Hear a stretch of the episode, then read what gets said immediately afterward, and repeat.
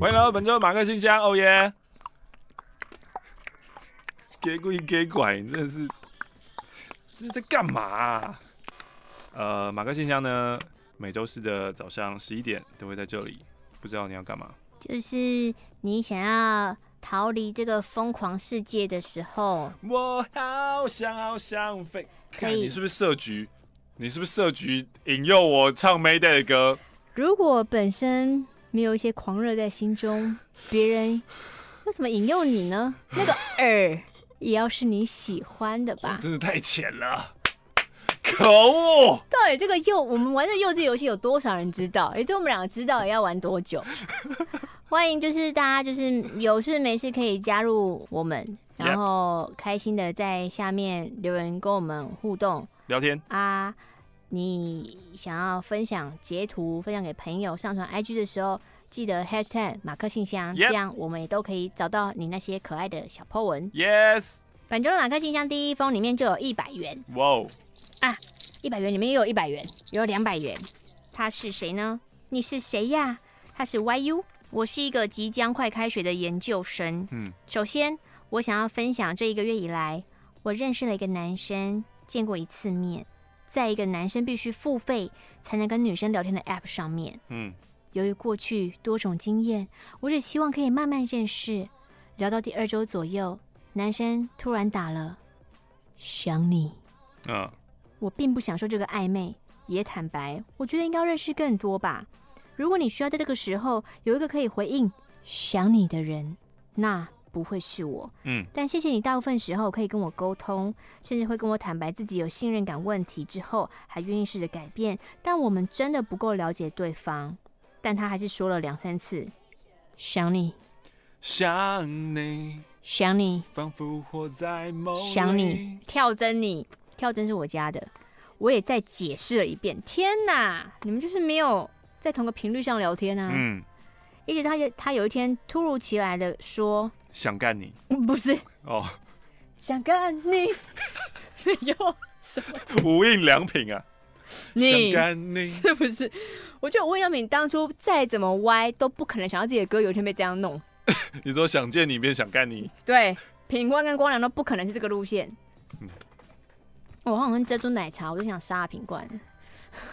他跟我说，有的时候我很需要一个人的拥抱，但我感觉很无力呀，我就想保护自己呀。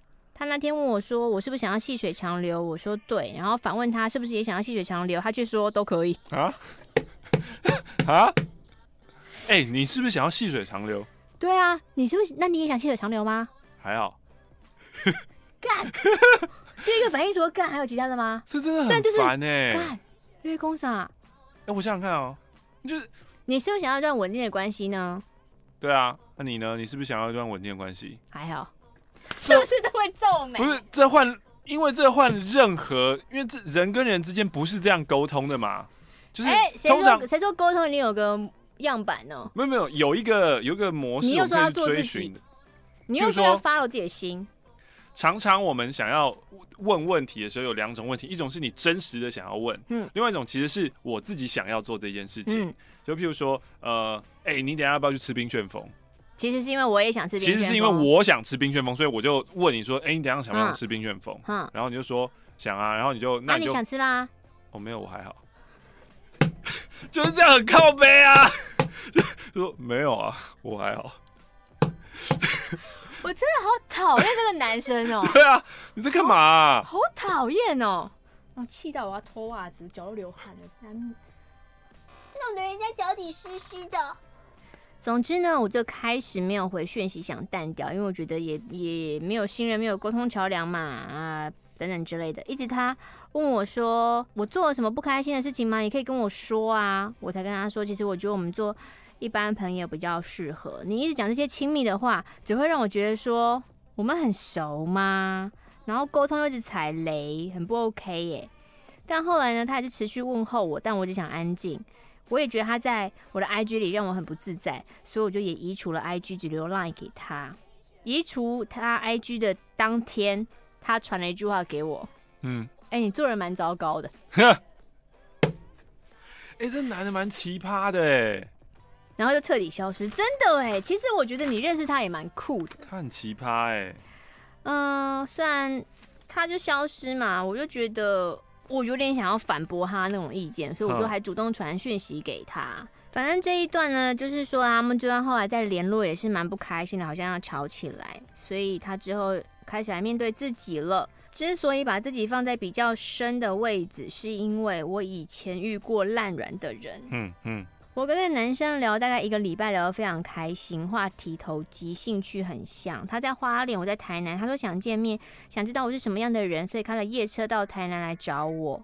上床前，我就问他说：“你有女朋友吗？”嗯、他还说：“你怎么突然问这个？”嗯嗯、我就说：“因为你躺在我的床上啊。嗯”然后那个男生就说：“没有。”隔天他就说：“其实我有了、嗯，我有要结婚的对象了。”靠！他就开始哭了。嗯，他先掉泪，靠！我都没有哭哎，搞得我后来也哭了。当下呢，我就觉得好啦，我要结束，但两个人很拉扯。嗯。他也陆续从花莲开来台南，或坐火车三四次。我花莲到台南也好远哦。嗯，为了你，反正呢，这件时间，我靠，我表达我愿意陪你一起处理哟。嗯。但事实上，就算他没有婚约，我们也不会继续，因为他真的是非常软烂的一个人。印象最深的是，因为有一次我要去花莲，想说顺便见他一面，好好道别。嗯。干嘛？结果他又哭了。哭完隔天，反正当时我就觉得要道别，我要爱自己。但隔天他传来说：“我跟你说，我可以自由恋爱喽。”但我觉得已经被他消耗太多，拉扯太多了，我只想休息。哈后来我出国旅行了一个月，回台湾之后，他又陆续传了几次讯息，我才封锁他。更过分的是，他都不戴保险套。嗯，虽然我也不喜欢戴。嗯，你跟前面遇到那个男的，是不是你平常讲话就是这个调调哈？虽然我也不爱，可是男生你自己如果没有先有意识要保护对方，那你就是很自私啊。是啊。有一次他他他内射之后，竟然跟我说：“我居然射给你了。”啊？干？怎样？很珍贵是不是？奇怪、欸。天山雪莲。我还我要跟大家说，家庭很重要，请你们好好爱身边的人。嗯，最后希望我可以多卸下一些心防，或是好好沉淀自己，才不会在未来辜负爱我的人，最后踏伐渣男吧。嗯，哎、欸，其实从你的信啊，我发现其实你蛮不 OK 的。怎么了？就是起伏还在很大的阶段，呃、就是。我要爱自己，我要冷静。我知道，就是因为我过去遇到烂的人嘛，但我们骂死他，骂死他。但但是我知道，就是这一切会过去。就是接下来我要留给，就是未来，我要保护好自己，爱我自己，对好了。但是那个过去个该死人蛋。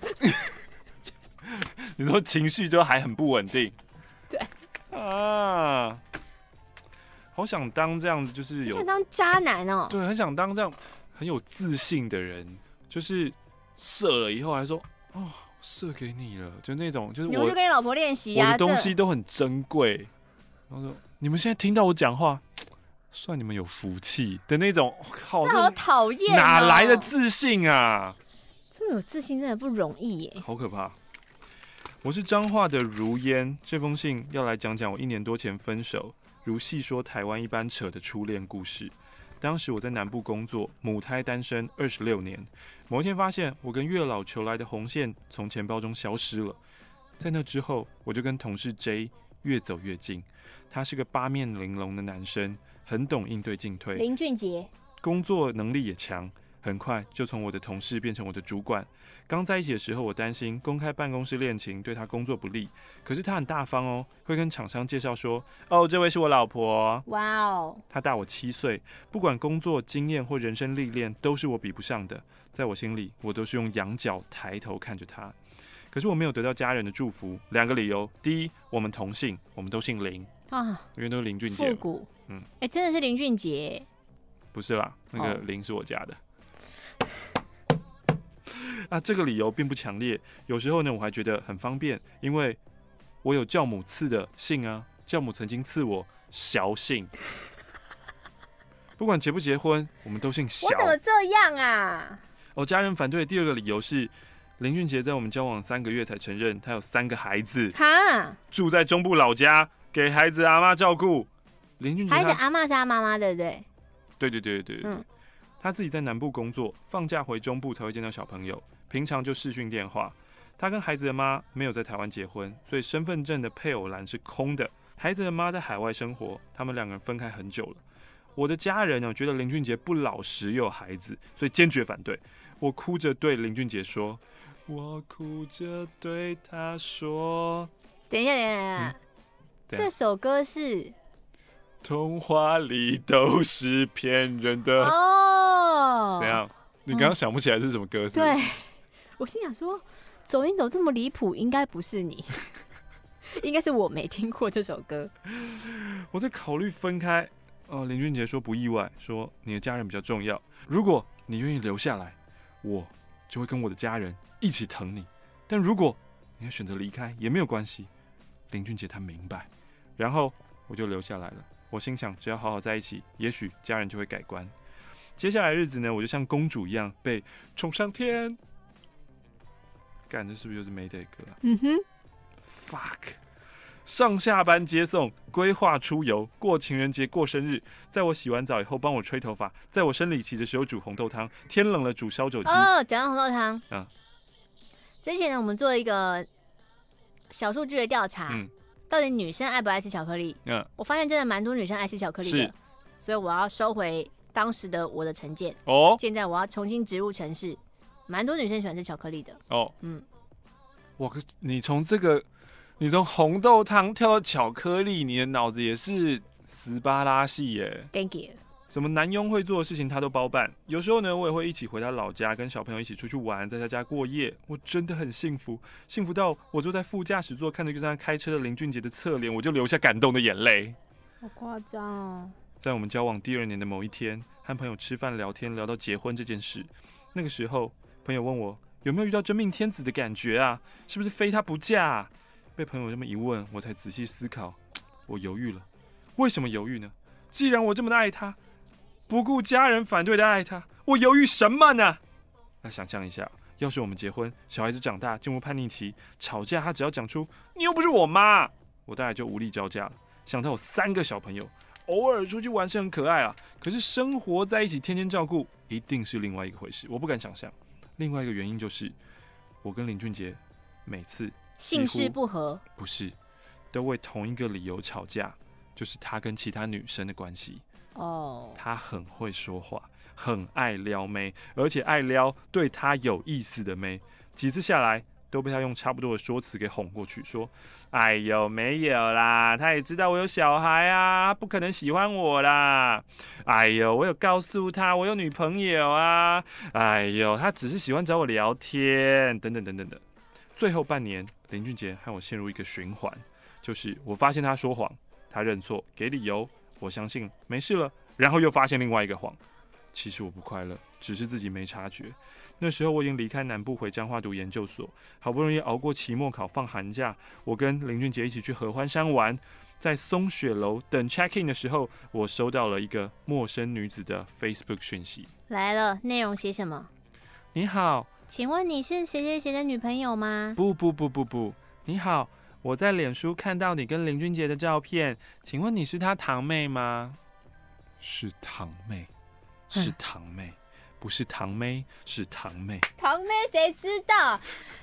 备注：堂妹是以前我们一名听众的名称，她就是现在的歌手兼演员姚艺琴，还要把人家。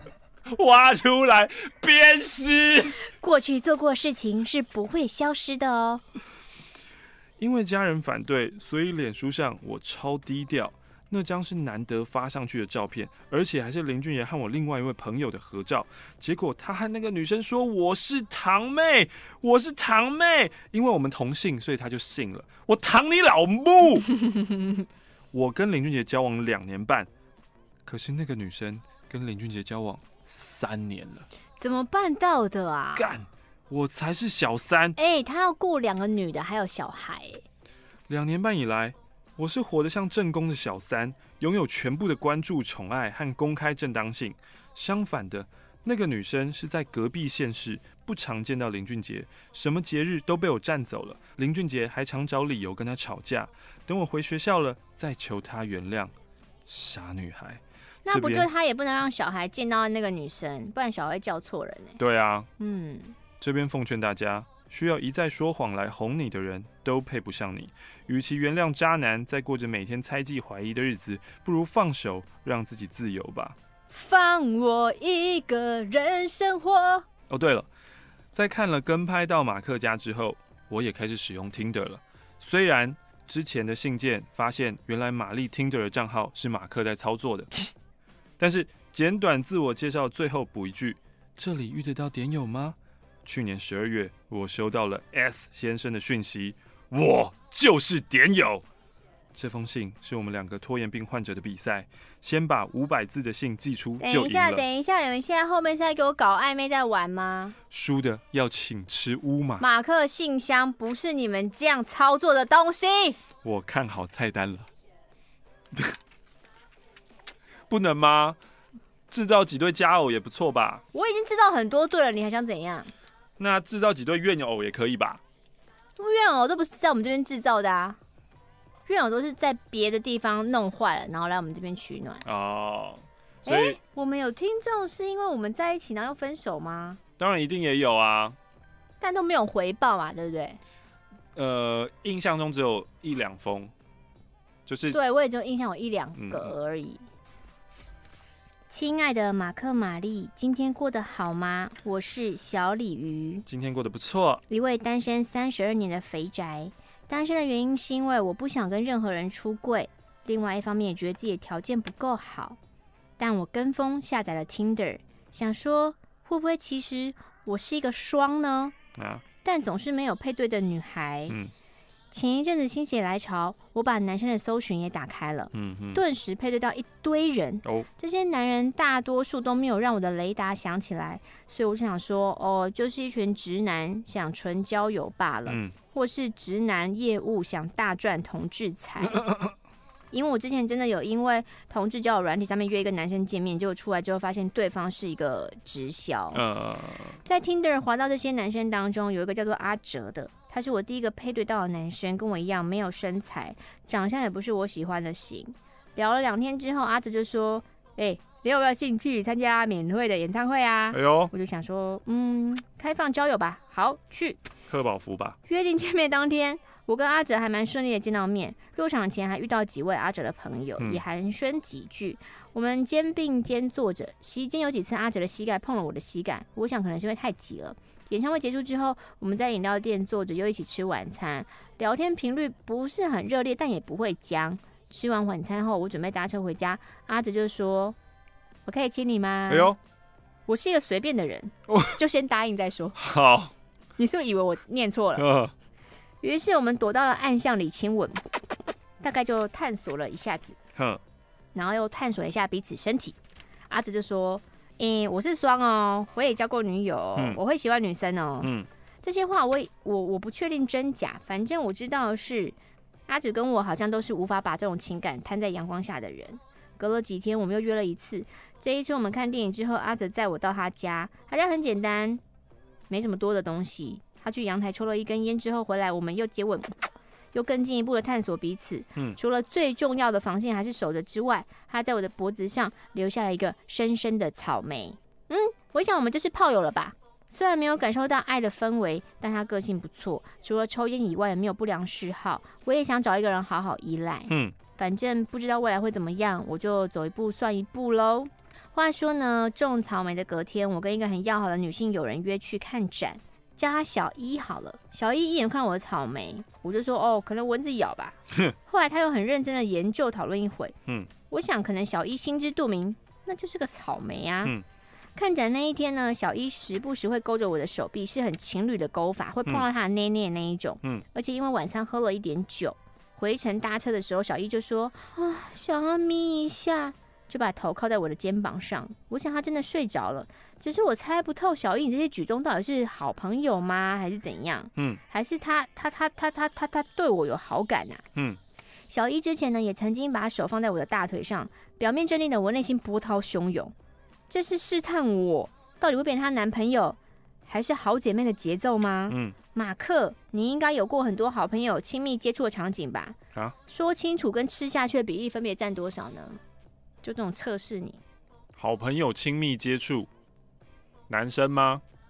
对啊，你在问什么性别啊？因为你是一个，你是一名同志，然后女生碰你，你想说他是在测试感情，还是觉得你是好姐妹？但你尾巴又问马克，对啊，我我无法理解啊，这个我摸不透哎、欸。但是呃，马克没有很喜欢亲密接触，我问过很多次，在外面能不能拜他观音，他都说不可以哦、喔。那不叫亲密接触，那叫侵犯。那叫性侵，我热爱亲密接触，好吗？没有，我劝你不要话说的太满。怎样？你刚刚那一句其实会让你置身在危险当中。会吗？嗯，你可能刚刚那边要修掉。第二马克玛丽，我是小少爷。今天我要分享我奇怪姐姐的故事。我奇怪的姐姐呢，现在二十九岁，母胎单身啊。就我所知啊，双子座，性格古怪，情绪会无预警的高涨跟易怒。我们从小就不合，一路被她欺负。而我的个性比较温和，就是走那种忍气吞声、被她吃得死死的路线。乖的孩子比较得人疼，但是这也被解释为重男轻女。毕竟呢，我们是家中唯二的小孩。有一段时间呢，其实关系还算融洽。直到有一天呢，他进我的房间乱动我的东西，我就很不爽，跟他吵架。可是呢，他认为理所当然，吵得一发不可收拾的时候，我妈听不下去，就来劝架。我姐就直接一句说：“干你娘，只会宠你儿子啊！” 让我整个火都上来了，换我开始对他的个性开屌，因为他总是认为自己是对的，只要不合他的意，就会对家人亲戚骂白痴啊，活该啊，会有报应啊等等字句。我非常看不惯这一点，但是哦，他对他的朋友就不会这个样子。从此呢，我们就开始冷战，为期三年，好久。我因为在外县市工作，所以一两个礼拜回家一次。七月回家的时候，我就看到我房间的门上贴了一张纸条。这张纸条呢，上面是写着：有钱出钱，有力出力。我出力了，需要协助的部分比较少。五六月的时候呢，这个林女士有部分负担，所以每个月着收五千元。啊，七月份因为年金改革，林女士不愿部分负担，所以收全额一万元。从五月十三号到八月十三号，三个月合计两万元。这个纸条什么意思啊？我插播一下我家庭概况，就是我姐目前待业三年。平常呢，好像有在投资理财，住在家里，所以日子还过得去，偶尔还可以出国。那大部分的时间都待在家里追剧、追动漫。而我妈呢，自退休之后就去外婆家照顾外婆。可是去年六月，我妈跌倒了，手粉碎性的骨折，好痛啊！因此呢，就请我姐去照顾外婆。然后呢，去照顾的这一段期间，会给她一笔钱，因为呢，我妈认为照顾外婆是她的责任，那当做照顾外婆的工资啊。接着下来，我八月回家，我又看到一张纸条。这张纸条写着：林女士手骨折期间的照护费用，五月十三到六月十三五千，六月十三到七月十三五千。受到年金改革的影响，补助减少了。七月十三到八月十三一万，八月十三到九月十三一万，合计三万元。工作服务项目：拖地、扫地、换灯泡、洗衣服、晾衣服、烹煮餐食、分切水果。陪伴没有，照顾没有。至少付钱付的痛快一点。嗯，简单来说，应该就是他把这个，呃，他觉得他弟应该要给他钱了，嗯、然后把它贴在他的房门这样子。嗯、我真的觉得够了哦，我就认真找我妈讨论哦。可是我妈也无可奈何，表示说不过我姐。请问教母教主，你们怎么看？没有兄弟姐妹真好。就这样啊？对啊。不是啊，我会很认真告诉他说。我跟你说，我觉得马克不会去要回那些钱。什么意思？他刚不去要钱吗？那个他姐会去要钱啊。嗯，就是他姐向我要钱的话，我是绝对不会给的啊。你有必要刚刚变那么狠的表情吗？这只是一个情境模拟剧。我刚刚表情很狠吗？你刚刚表情很狠。我觉得我语气听起来很平顺。但你眼神就是我是不会给的。我就想说干嘛啊？就是个虚拟问题，你认真什么？不是啊，就是哎，哪有人单方面订约的啊？那我开始就是。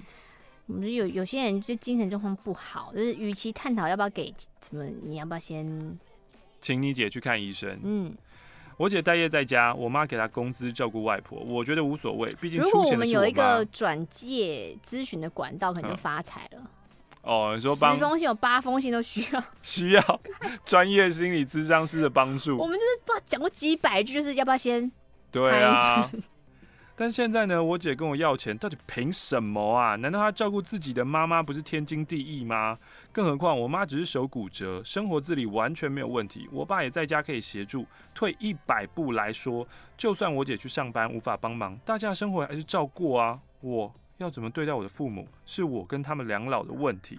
父母的经济状况都不错，你跟我说过不用给钱，顾好自己就好。而且我过年还是有包大红包给他们啊。我认为。钱给父母不是问题，但我就是不该给我姐。当然，父母要怎么用，我也不会过问。有请教主教母开示，付上解惑金一百元。哎，不是一百元哎，你付的是五百块哎。什么？你上面写一百，但你给五百，我我我我我需要找你钱吗？你以后对于钱这件事情是不是不是很盯紧啊？补充一个小故事。我爸因为工作的关系，一年中有半年不在家。某次我姐跟我爸吵架的时候，对我爸说：“你根本不是这个家的。”请问他到底有什么毛病？哦，他说：“另外百一奉献再奉献四百啊，所以加起来是五百。”小少爷，我觉得基本上真的你不需要理你姐啦。嗯，而且你跟他讲，他也听不进去嘛。他是一个。可能蛮难，你要跟他双向沟通的管道，他有个管道已经堵起来了。嗯嗯，哇，通道是在聊最新，最近还是很多人讲的人类图吗？对呀、啊。这封信呢，已经有点过期了，因为他是二月份要写的。二月份他大概是五月的时候要去冲绳玩，所以他现在根本就已经玩回来了。他的目标是因为他当时写信六十四公斤，希望去冲绳的时候可以瘦到五十七公斤，所以是要瘦七公斤。结果他就说，他就是付上一百元是打赌啊，如果没有完成哈，给我们六千，抖内十倍哦，没有完成要给一千。对，我喜欢这种赌注。屁孩叶，屁孩叶，希望还是希望你有瘦到你要那个样子，因为想必你一定想在冲绳拍很多美照。我喜欢这种稳赚不赔的赌注。什么意思？七公斤，六四到五七，有心很快，好不好？哦，意思不是说就是你会做不到，而是因为这个赌注我们没有付出任何的，哦，所以就是我们就是单纯就是只接收了那个庄家，对对对，最少都有一百块，没错。第二，马克与玛丽，你们好。第一次写信给你们，严格来说，我不是一个资深的点友。第一次发现你们是在念高中的时候，智慧型手机还不是那么普遍的年代。有一天夜里一时兴起，我用智障型手机听广播，没想到一听惊为天人，怎么有这么有趣的节目呢？请问点点就陪伴我度过一段快乐的时光。一直到现在，我已经是位研究生了。偶然在 YouTube 上面找到马克信箱，从此正式入坑。想写信的念头有一阵子了，但认为自己没有什么特别的事情。But 今天发生了一件非常有冲击性的事件。怎么了？使徒来袭哦，让我非常想和别人分享，因此提笔写信了。快啊！今天我在搭捷运去跟男友会合的路上，在 Facebook 上面滑到了一篇我认识的作家的专访。由于内容令我感到有兴趣，我就跟男友说：“等等吃完饭，我想去诚品买这位作家的新书。”嘿，然后我也在手机上查询诚品的网站，确认他们有卖这本书。嘿，到了诚品之后，我在新书区逛了好久没看见，因此男友说：“嗯，去柜台问吧，这样比较快。”后来 Marvel 的事情发生了，Marvel 版开始了。我点开了手机的 Safari。页面还停留在我在捷运上搜寻的书本页面，因此我很快走向询问处，过程不到三十秒。正当我距离柜台还有一公尺，话都还没有说出口的时候，店员从柜台中站起来，直接向我递来那本我正在寻找的粉红色书皮的散文集。嘿，天哪！一时间我整个起鸡皮疙瘩，脸涨红，因为从踏进书店后。我根本没有跟男友或其他店员说过这本书的名字，甚至连我自己都不清楚书的全名啊，因为全名很长。我只记得是粉红色的封面，上面有女孩的插画。当下我完全有一种啊我被监视了，我被看穿心里在想什么的窘迫感。待了好几秒才反问店员说：“你、你、你怎么知道我在找这本书？”女店员也有点尴尬的说：“你找的是这本没错吗？”后来结账的时候，我又问了一次：“你怎么知道我要找这本书呢？”店员很含糊的回答说：“可能是店长巡店的时候看到你在找吧。”但是当时我又没有说出来。我也没有拿出手机来看啊，他到底是怎么知道的啊？巧合嘛，这个巧合很难吧？很难，不代表不会发生啊！不是，这几率很低，很低，很低，很低。他们说要让那个这个几率比，我就是要讲这个，我就是要讲这个，电真的零点零零零零零零零零零零。但是博士说，这个不代表不会发生哦，只是很。你活在现实一点好不好，吴玛丽？那就是不可能嘛！你哭，只会哭。三姑姑。对啊，这个很奇妙哎，因为书店里面的书有这么多，然后那有没有可能就是因为有那篇文章，所以刚好今天就那篇文章之后，很多人问，很多人拿，很多人看，又放在那边，所以他比较有机会在柜台跟放回去的路上来来回回流通，然后就遇到他。这个解释比较能比较能说服我一些，比较难的解释就是他可能跟。蔡灿德、阿德最近的舞台剧一样，《难言之隐》怎么可能？或是梅尔吉伯逊所演的那部电影，就是他可以听到女人那个心声。哦，那一部叫什么啊？什么男人香哦之类的。我好后悔当时没有问清楚柜台里的店员们。虽然最后他们有对我说不好意思，刚刚吓到你了，但我实在不能接受刚刚发生的事啊！我还和男朋友说，我觉得我自己好像被监控了，就像楚门一样。男友就说：“哦，八成是那个人想亏你，一直注意你吧。但我今天素颜又戴口罩啊，我不知道广大点友们有没有发生过这样的经验呢？或是有特异功能的成品店员吗？我觉得他们应该是没有特异功能，他们只希望福利好一点。我只希望成品能够能够给我上班用的卫生纸，不要我自己付钱。竟然还记得这件事情，抖那十块钱，祝福马克信箱长长久久。”怎么办？这封信是来自于在中国工作的阿小姐。所以呢？她说她在中国工作。那然后呢？我就有点想用那枪念她的姓。你念啊，你就念啊。行吗？行行行。这封信我在中国工作，阿小姐想跟你分享我跟 Y 先生的故事啊。我跟 Y 先生是一八年年初认识的，同样的教会，同样的小组。开始偶尔在小组活动见到他，他一个人在角落，眼神充满防备。眼神有一种，即使你即使你微笑看着他，他也不见得回复你啊，有个杀气。我呢，算是一个大方的女性，会主动跟别人聊天的。但对当时的他，也是退避三舍，因为我对他的第一印象就是，嗯，上前跟他讲话，肯定被泼冷水的。因为工作调整关系，我离开了中国数个月，再回去已经四月了。回来第一个活动呢，就是咱们教会的家庭日。家庭日什么呢？顾名思义，就是有家庭人全家出动。啊，我们需要派一些人带领着小朋友闯关。我不知道不带几个月发生什么事了。那在带小朋友闯关的大哥哥是歪来着，我就是我有点诧异啊。他拿对旗带小朋友们玩那些幼稚的闯关游戏，才发现，哎呀，他喜欢孩子。啊活动结束休息空档，我就跟他聊天了。第一次聊天内容十分公式化，有点生疏啊。记得当时一个跟我们还不错朋友经过我，还故意闹我说：“哎，他有女友了。”哎呦，是的。他就是有个有有女朋友的男性。其实我一开始其实并没有非分之想的，我只是想啊、呃、参加更多的教费活动。他开始展露了，原来他是一个活会不会念成废啦？怎么啦？教会不会念成教废啦？他是一个爱分享的人，尤其常跟大家诉说他的感情烦恼。他当时有个交往约一年的女朋友，我们叫他 C 好了。他总是说。以前觉得一一不适合分分手，这一次竟然有点想要改变自己，或许可以走到结婚吧。但他跟 C 这也不是挺顺利的，常听他跟大家说：“你们女生会很爱抱怨工作不顺吗？”他老是爱抱怨，我比较喜欢跟你们在一起。嗯，他跟我没话讲。嗯，他又生气了，我们又吵架了。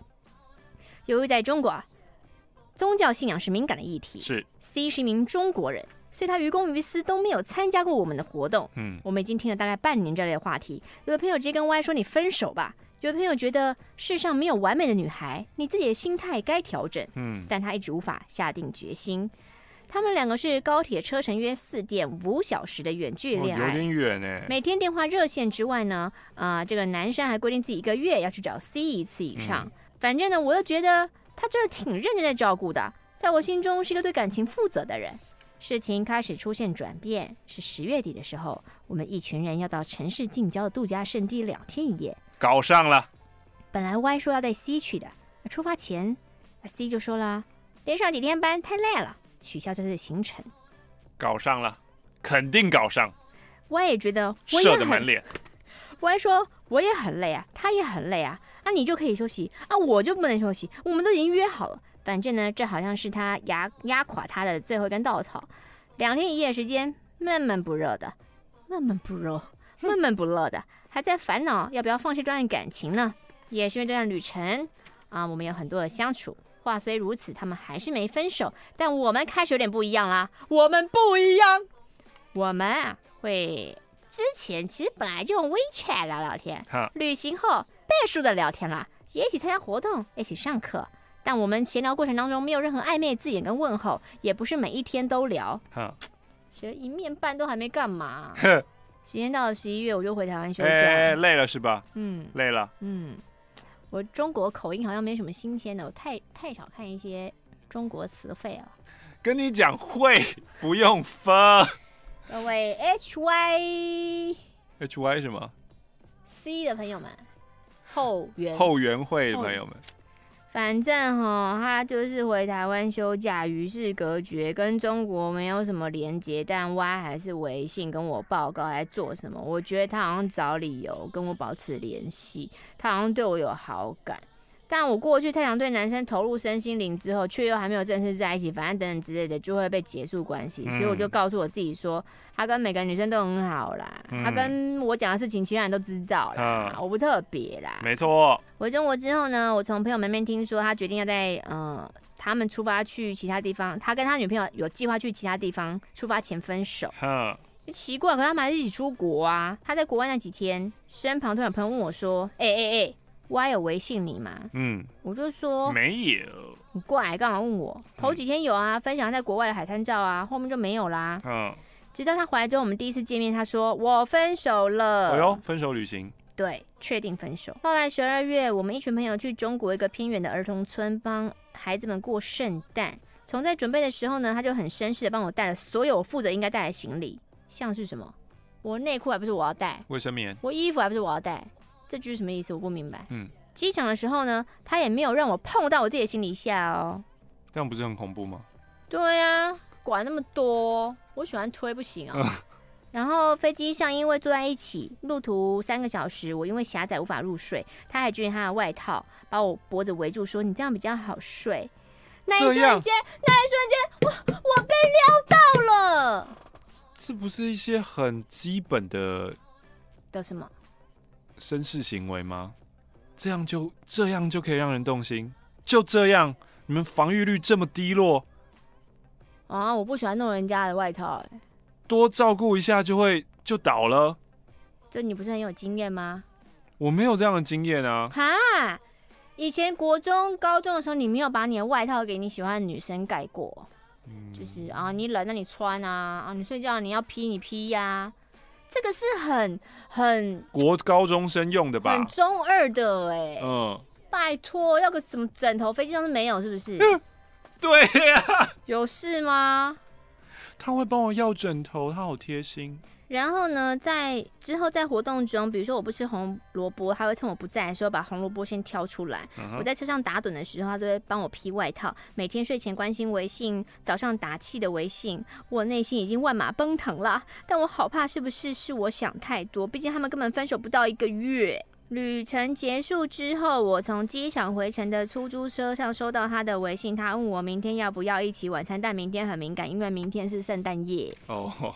Oh. 我想说明天很敏感是怎样？明天是六四吗？对中国人来说很敏感，真的。我也不多问是不是只有我们两个，反正呢，就是就算不是我们两个，我在现场就会瞬间被打醒，这样也不错。嗯。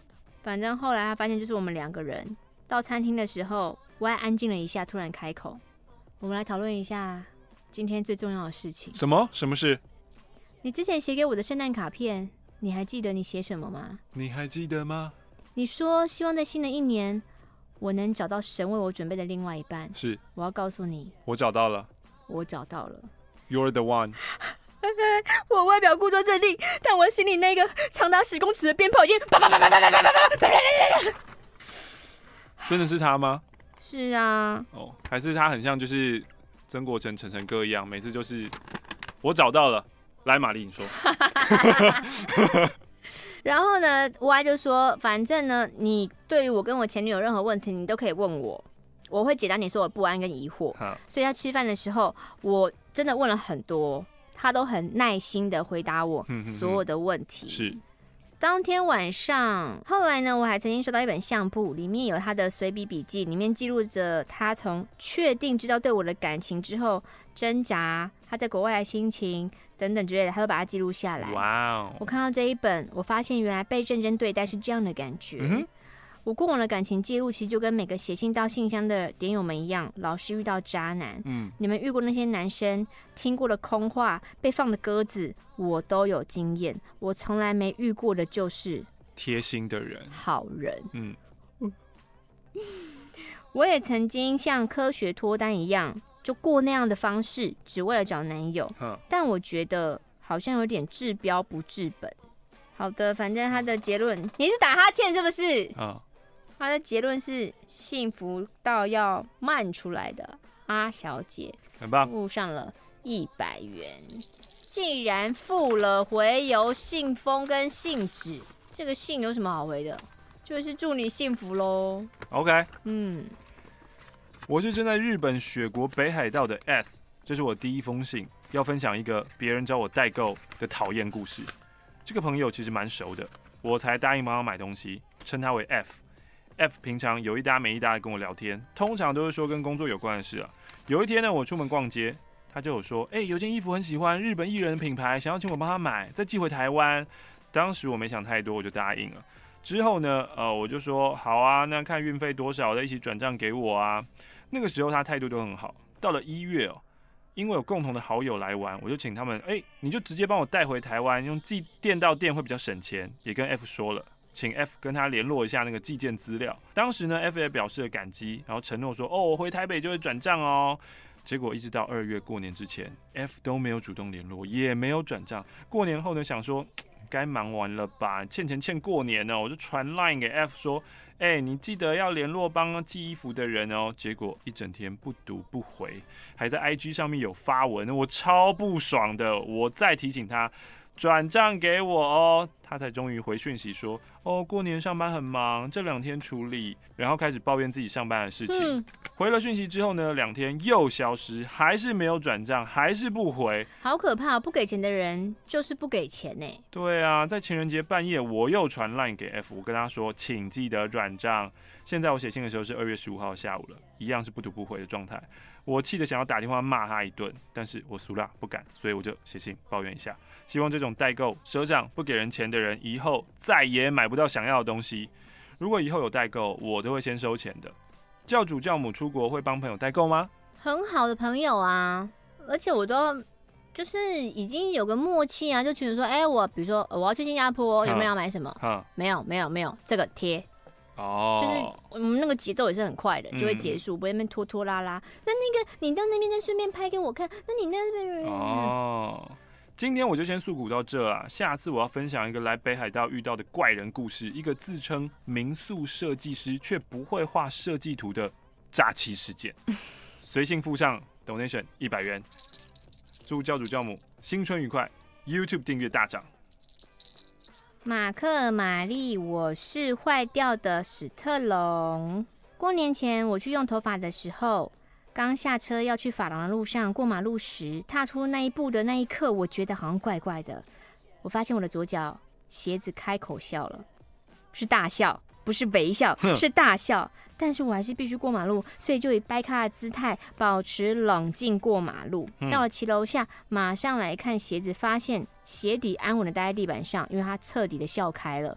我也只能把鞋底捡起来，就这样朝目的地走过去。嗯，然后因为我的鞋底有点高度，所以我还在想说，要不要把右脚的鞋底也拆掉呢？但是就在法郎招牌映入眼帘之际，我右脚的鞋垫也离开我了。天哪，你这双鞋到底是怎么了？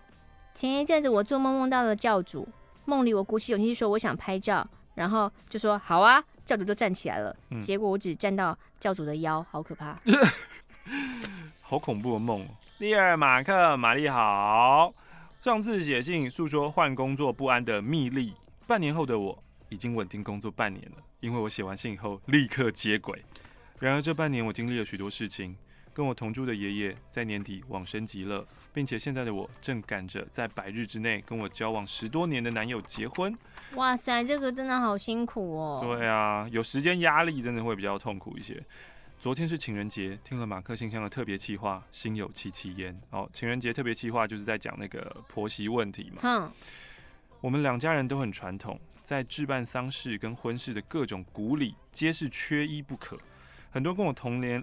很多跟我同年龄的朋友都会嫌麻烦，可是我在办的过程当中呢，虽然有过崩溃，却是可以理解古里的存在，让我有足够的时间整理情绪，包括百日内折莲花，全家在莲花桌上一起回忆爷爷，使我们每个家人的内心更有凝聚力。婚事的筹备呢，因为我自己是设计师，完美的我的个性呢，很容易压迫自己，各种亲力亲为啊。婚事里面最麻烦的并不是事情多，而是金钱与心情瞧不拢的煎熬。我家呢是单亲，男方家是工厂老板的儿子，可是我家拿出来的黄金重量却比男方多。男方愿意花四五万去买婆婆装，却不舍得帮我的新房铺几千块的木板贴皮，然后对自家的女儿是百般疼爱，诸如此类的事情。交往这十多年来，我都会陪他妈妈去买菜，或者是做瑜伽、做家事。都假装没看到他的偏心，并各种理解疼女儿大于疼媳妇本来就是正常的事。但这次托婚办古礼的福，我终于无法视而不见的爆发了。期间我借了十几万给我老公办婚事，买了快两万的衣服给我妈出席婚礼，却都被小姑嫌穷酸。我们新婚本来说好买房，到后来却是要跟小姑还有婆婆同住等等之类的鸟事，差超多。还好有走一切麻烦不省事的鼓励，让我崩溃，跟男方说十二万的饼钱我自己还你，我有能力，不需要这样下嫁到你家。我唯一放不下的只有这十年的感情。后来我老公去协调出一个新宅给我们住，跟小姑的误会也有协调解开，并且保证他以后不会让我单独面对这种难堪的情况。这样也是因祸得福了。比起婚礼，我更向往未来的新生活。我们的新居呢，在十八楼，看得到一零一。虽然未来不能跟妈妈吃年夜饭，但跨年可以找家人来家里一同围炉，我觉得很开心。很谢谢有你们二位的声音，在空中陪伴我上班无聊、打扫等空闲的时间，就像朋友般的存在着。爱你们。最后呢，希望结婚那一天一切顺利。蜜月时呢，会再寄明信片过去给两位报平安。拜即将成为人妻的蜜莉。希望你们蜜月可以一切顺利。结婚这件事情真的是很烦啊！最近有朋友也是，就是我必须要说，有的时候爸爸妈妈就已经够烦了。嘿，如果还有不相干的第三人等出来，你是说刚刚提到的小姑吗？我真的就是想要把你们杀掉，这干你们屁事啊！好，有朋友呢要结婚，然后这个要结婚呢是怎样？就是他们要先去试菜。他们已经请很好的餐厅了，然后先试菜。试菜当然就是就是大家两方家人也顺便一起认识一下嘛。败就败在他不应该请他哥哥来。嗯，他哥哥呢也已经办过婚礼喽。嗯，可是他哥哥办的不是那种五星级大饭店，他哥哥是办那种就是。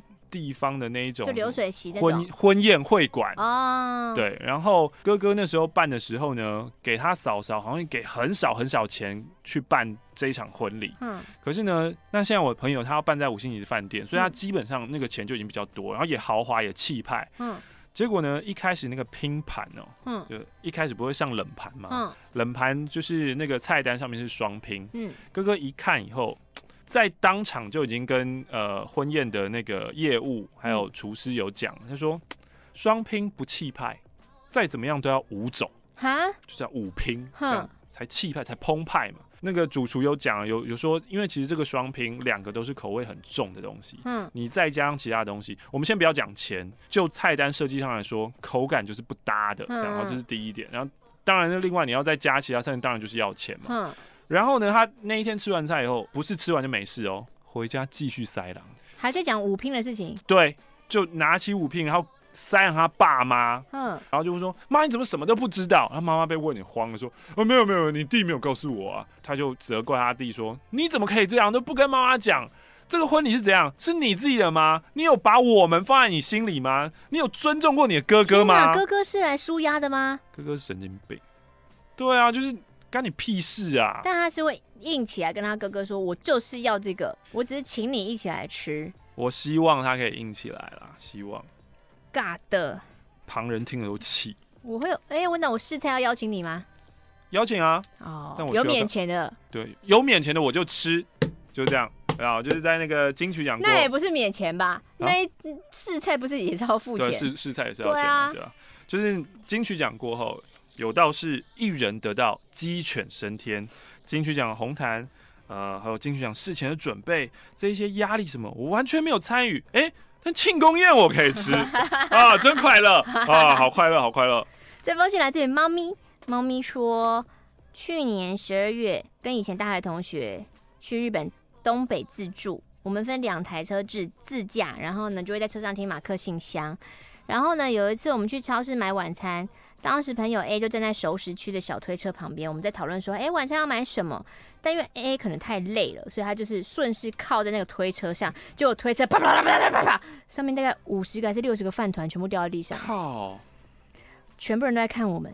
我当下第一个念头是想说，干，今天晚上要吃饭团了。不是，我想说。我我可以装不认识他吗？先离开，因为觉得好丢脸哦。嗯。那因为那个是御饭团，外面都有包那个塑胶袋，不然我觉得可能接下来三餐我们就是要把饭团买下来，全部都照吃。啊、第二天呢，我们去了只见县，是一个大家会去拍火车经过很美的景点。我们才刚到看台要拍照的时候，发现朋友 B 爬上看台盘的山坡拍照。等他拍了差不多，准备要下来的时候，因为当天有下雨，他一个没踩好就滑出去了。他翻了一整圈，啪啪啪啪啪啪啪啪，一直往下滚。然后因为他是爬到那个看台区的外侧，所以根本没有任何的障碍物或平台。要是真的滚下去，他就是一路下山。而且事情太突然了，我跟我朋友来不及抓他。真的好在他有一只脚被栏杆给卡住，不然他可能就会死在那边。总之，旅程充满了各种惊奇。我们还被日本警察临检，有机会再分享。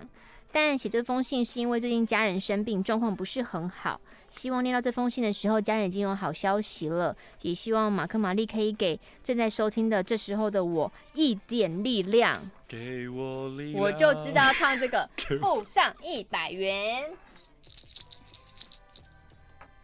马克教主，玛丽教母，圣安。我是有写信恐慌症的信徒，我叫 Y O Yo。一直以来作文不好的我，其实超害怕写信的。我常常没写几句话就觉得啊、呃，没什么内容又要重写。给好友的祝贺卡往往都是生日快乐，拜，新年快乐，拜。重点是祝贺。这次呢是托在 Tinder 上认识一位点友的鸿福，并打赌了乌马烧肉。这他是不是输啦？因为你比较晚念到，是不是？对。哎、欸，可他们是同一批的哎，对，是同一批的。我先跟你们两个说，你们俩是同一批被拿起来的哦。嗯哼，但是，但我们也是随机分。但我想，Y O U，你是男生嘛，对不对？所以我希望你不要听到了以后，然后马上跟他说，哎、欸，我们是同一批的哦，我们要各付各的哦。你说一个真正会做球的男生，应该是要。愿赌服输，呃，女生的信先被念出来，你就好好说，这一摊算我的，我们赶快去吃饭吧。乌马真的很好吃哎，我没有吃过，是不是应该请教主教母吃呢？乌马在台中。Fuck！我想了许久，我都没有好笑或闲事的故事可以分享，我就把原先想要投稿男女有事吗的故事分享在马克信箱吧。我跟前任女友分手呢，已经单身五年了。会这样的原因是因为我放不下对前任的情感，持续和他以朋友关系一直有情侣般的互动，就称女方为 S 女。故事也才两人，应该不用讲这个吧？那干，那你写干嘛？好，我跟前女友呢是大学同学，我们毕业的时候呢是北高两地的远距离。我接到她想要分手的电话，只知道她觉得和我交往很没有安全感，就这样，她也不愿多说。啊，我就接受了分手的结果。分手前呢，我跟他有些共同的朋友，也一直有在玩连线游戏。就在一年前呢，又在游戏中重新联络上了。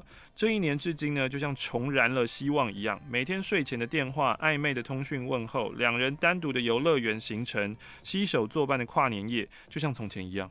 我的脑袋充斥着以前两人美好的回忆，有个感觉告诉我说，就是现在，就是现在来冲一波了。于是跨年夜的当天，我告白了。但是他说。以前的种种已经不是我考虑是否复合的问题了。对我来说，感情不是我人生的第一位。现在我需要修行，才能避免自己修行哦，修行对，才能避免自己在午夜梦回时梦到平行世界的自己。嗯，这影响很多。至于我无法停止修行，我不能耽误你，你的未来会有家庭有孩子，但我并不想要。所以你的前女友是一个，那前女友蛮酷的，我会看到平行世界的自己。他他是怕看到还是会看到？我会梦到。嗯，我当下傻眼了，我以为这种我是特务，我们不能相爱。我们是特务。这种等级的分手理由不会让我遇到。可是我现在在脑中闪过那个沈玉琳的 “Oh my God, Oh my God, Oh my God” 之后，我又接受了。呃，直到今天我写信给你们，谢谢教主教母看完这封在二二八补班日产出的信。最后想请马克教主用萧敬腾的口吻念一次：“ 你好，我想点一份冰旋风。”萧敬腾会说冰旋风？对啊，萧敬腾会讲冰旋风吗？不会吧？会很重要，冰旋风啊。这边线上救救穷 DJ 一百元，谢谢你 YO Yo，希望你乌马吃得开心。本周的最后封信就由香港的 Alex 来结束啦，他先付上了港币一百元啦，爽。马克在除夕夜特别篇的时候有提到，哎，听说在香港出席婚礼是不，是不太包红包啊？好好好，我有着促进台港文化交流的责任，哦，必须来介绍一下香港婚宴包红包的做法。好。其实香港跟台湾一样，婚礼红包就是人情嘛，有规范。嗯、那网络上不是台湾可以查到喜酒有红包行情吗？对，香港也有一个人情公价表。如果你在酒楼，比如说台湾的婚宴会馆喝喜酒，嗯、一般是八百港币的红包。嗯嗯、如果是酒店，就像是饭店的话，嗯、是一千港币左右。哦哦，嗯。可是你要想，香港物价比我们高那么多，哎，一千港币也是换算我们的五星级，其实还是便宜，哎。但如果你的婚宴是在中午，不是晚上的话，嗯、可以酌量减两百块。哦。当然，这个人情公价只是一个最低消费。嗯，如果你跟他交情深厚、关系很紧密的亲戚，红包金额可以到非常大哦。嗯，记得以前我弟弟数年前结婚的时候，呃，我爸妈在家族中是一个德高望重的人物。嗯，所以亲戚当时包来的红包全部都是几千港币、几千港币起跳的。嗯，婚礼会有小赚。那如果查了资料觉得心里还不踏实，最后一个方法就是去查。会一起出席同一个场合的人，人情价是怎么算的？嗯嗯。但有的时候呢，还是会有一些比预期金额少的红包。以前呢，记得几年前香港有个快举行婚宴的女子，因为担心来宾给的红包金额太少，所以一早就说我不接受亲友只付五百港币哦，嗯、甚至扬言如果你只付五百港币，我会跟你绝交。结果这件事情就在网络上曝光了，有兴趣大家可以 Google 港女五百事件啊。至于我之前在信中提到的台湾观光局赠送机票这件事情是这样子的：台湾派驻香港的观光机构在每年春天都会公布赠送五千套来回香港跟台湾的机票，送这么多，但申请者必须提供从该年的一月一号起的三次来回香港、台湾的机票证明，以及入台证。记得去年第一次来台湾是用飞行里数换来的机票，第二次跟第三次来台是买了促销价的机加酒套票。嗯，所以当时去年九月来台北出席的时候，就是用出席年婚礼的时候，他就是用免费机票。天哪！所以去年五千套哎，好多哦。对啊，去年来台湾四次，机票的总成本其实就只有两千五港币而已。所以、哦、那不是只是一趟而已吗？对啊，两千五差不多就一趟一点一点多趟而已。呃，之前收到就是我们写给 Alex 的回信，我有跟他分享，那时候我去香港玩，然后去那个是维多利亚港嘛，看那个灯光秀，我有说有点失望。哈我只能说这个灯光秀真的不怎么样。但香港还是有很多风景很好的地方，像是其实有很多海滩，或是保留乡村淳朴风味的离岛。你在中环坐船。一个多小时吗？就可以到达长洲南丫岛，还有新界地区的水库，还有郊野公园，都是很有趣的地方。下次大家去香港可以考虑一下。然后马克，你之前说你在募资活动印那个红包嘛？嗯、你花了十二万元。嗯、他说他真的是有点吓一大跳。嗯、所以他抖内这个一百港币是来救救你。哦，感谢你。然后马克会让他在赌桌上面翻倍的。马克曾经问香港跟澳门负责观光部门会不会有送机票给外国游客的活动？嗯，澳门的部分他不清楚，但香港应该是没有。嗯。香港的旅游部门只顾吸引着强国的旅客，嗯、其他的市场都被忽略了。QQ，感谢你，Alex，做个振奋人心的 ending 吧。再见。